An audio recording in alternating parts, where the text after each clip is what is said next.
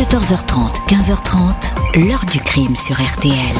Jean-Alphonse Richard. Créé en mars dernier et dédié aux affaires classées, ce pôle vient d'assembler les pièces d'un puzzle vieux de plus de 20 ans. Un viol suivi d'un meurtre sur une jeune femme en 1991 ainsi qu'une tentative de viol en Seine-et-Marne 8 ans plus tard. C'est l'ADN d'un homme aujourd'hui âgé de 70 ans qui a permis aux enquêteurs de faire le lien. Bonjour, c'est une mise en examen qui fera date. La toute première prononcée au sein du pôle judiciaire de Nanterre dédié au cold case, les affaires non élucidées.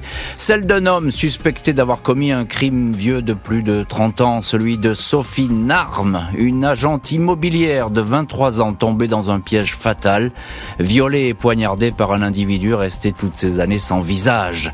L'enquête va avoir bien du mal à retrouver la trace de cet assassin qui avait tout prévu pour surprendre sa victime.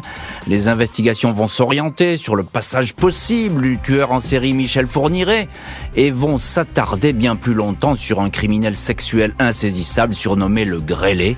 On croira avoir reconnu sa signature, mais c'est finalement un autre prédateur, au haut degré de perversité, récemment tombé dans une affaire de mœurs qui défie l'imagination, qui a été identifié comme le meurtrier de la jeune femme. Comment a-t-il été démasqué?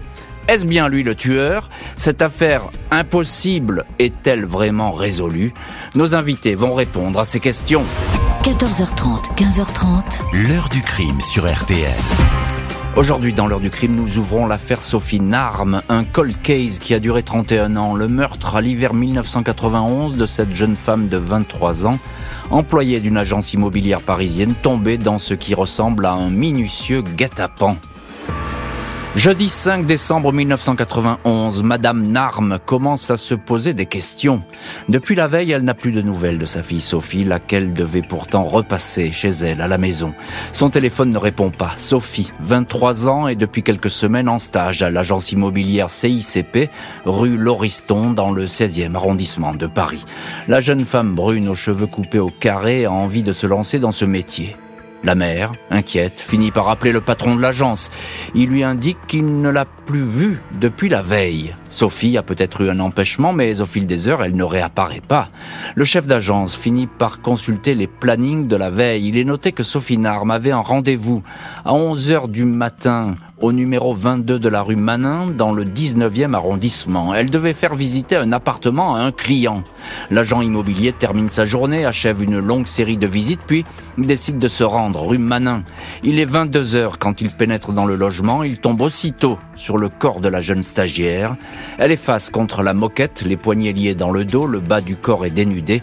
Elle est inerte et ne respire plus, sauf une arme, est morte. La brigade criminelle et les experts du laboratoire de la préfecture de police inspectent le vin de rue Manin.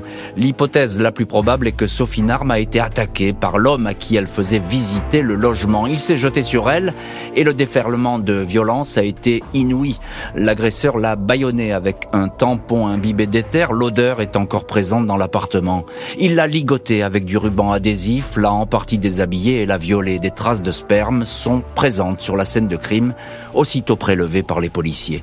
Il a utilisé la ceinture de la victime pour l'étrangler, laquelle ceinture est toujours attachée autour du cou.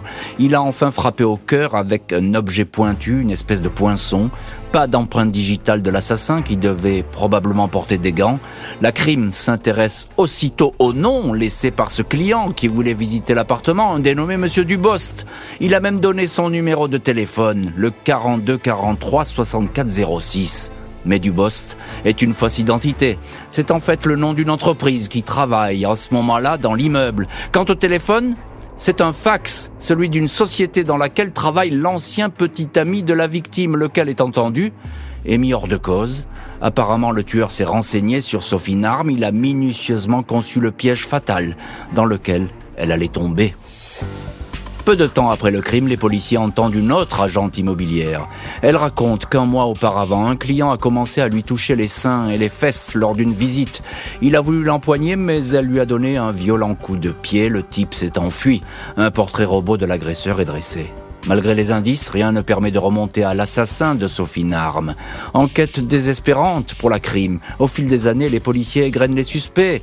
Ils s'intéressent au tueur en série, Michel Fourniret, et surtout Un sadique sexuel insaisissable qui, depuis 1986, viole et parfois tue des jeunes filles. Il a été surnommé le grêlé. Et il est tout à fait possible qu'il soit l'assassin de Sophie Narme.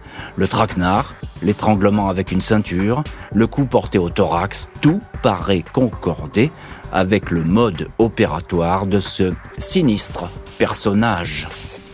L'enquête sur la mort de l'agente immobilière va peu à peu s'étioler. Il va falloir attendre plus de 30 ans pour qu'une piste solide apparaisse.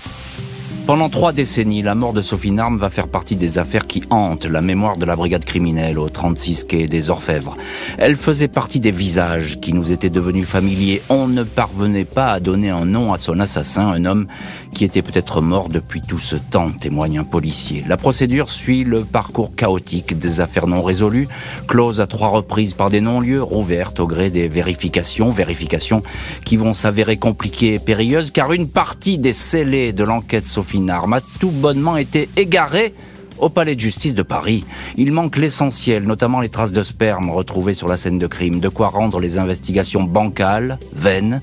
En septembre 2021, lorsque le dénommé François Vérov se donne la mort, cet ancien gendarme et policier était sur le point d'être identifié comme étant le grêlé, eh bien il sera impossible de comparer son ADN. Mai 2022, la juge Nathalie Turquet, qui avait remonté la piste du grêlé jusqu'à le démasquer, en poste désormais au pôle judiciaire dédié au cold case, se penche sur plusieurs dossiers. En souffrance, il est décidé de rapprocher celui de Sophie Narme avec une autre affaire qui présente des similitudes. Le 11 mai 99, huit ans après l'assassinat de Sophie, une agente immobilière, 19 ans, a été attaquée alors qu'elle faisait visiter un appartement à Villeparisis, en Seine-et-Marne. Le client avait donné un faux nom, Monsieur Rigaud, une fausse adresse à Châteauroux. Après être entré dans le logement, cet homme a bondi sur la jeune femme, il lui a serré le cou, il tenait un cutter et lui a placé un mouchoir imbibé d'éther sur la bouche. La jeune femme a été jetée au sol, il lui a arraché son pantalon et ses chaussures ont été déposées avec précaution dans la pièce. Celle de Sophie Narme avait également été retrouvée parfaitement rangée. L'agente immobilière va réussir à se dégager. Elle s'enferme dans un dressing. L'homme s'enfuit. Des gouttelettes de sang de l'agresseur ont été prélevées à l'époque. Prélèvement cette fois parfaitement conservé. Août 2022, l'ADN prélevé lors de cette attaque à Villeparisis, cet ADN parle. Il correspond à un homme de 70 ans qui vit dans le Vaucluse, inscrit au FNAEG, le fichier des empreintes génétiques. Il est incarcéré. C'est un certain Dominique P., ancien agent immobilier, criminel sexuel hors norme. Deux ans auparavant, il a été arrêté alors qu'il filmait avec son portable sous les jupes des clientes d'un supermarché à Carpentras. La police a cru un simple voyeur, mais en examinant son téléphone, sa caméra, son ordinateur, elle a découvert des scènes effarantes. Son épouse y apparaît endormie dans des positions obscènes, violée par des hommes. Il est établi que l'épouse, qui va déposer plainte, était droguée à son insu, livrée à des individus, 49 recensés pendant 10 ans. Le mari voyeur filmait tout. L'agent immobilière reconnaît, reconnaît sur photo son agresseur. 12 octobre 2022, Dominique P. est extrait de sa prison, conduit à l'évêché, le siège de la PJ marseillaise.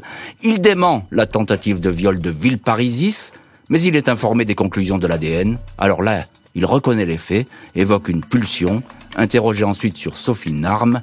Il nie, il n'a pas violé, il n'a pas tué. Dominique P. est mis en examen pour la tentative de viol. Il va également être poursuivi pour la mort de Sophie.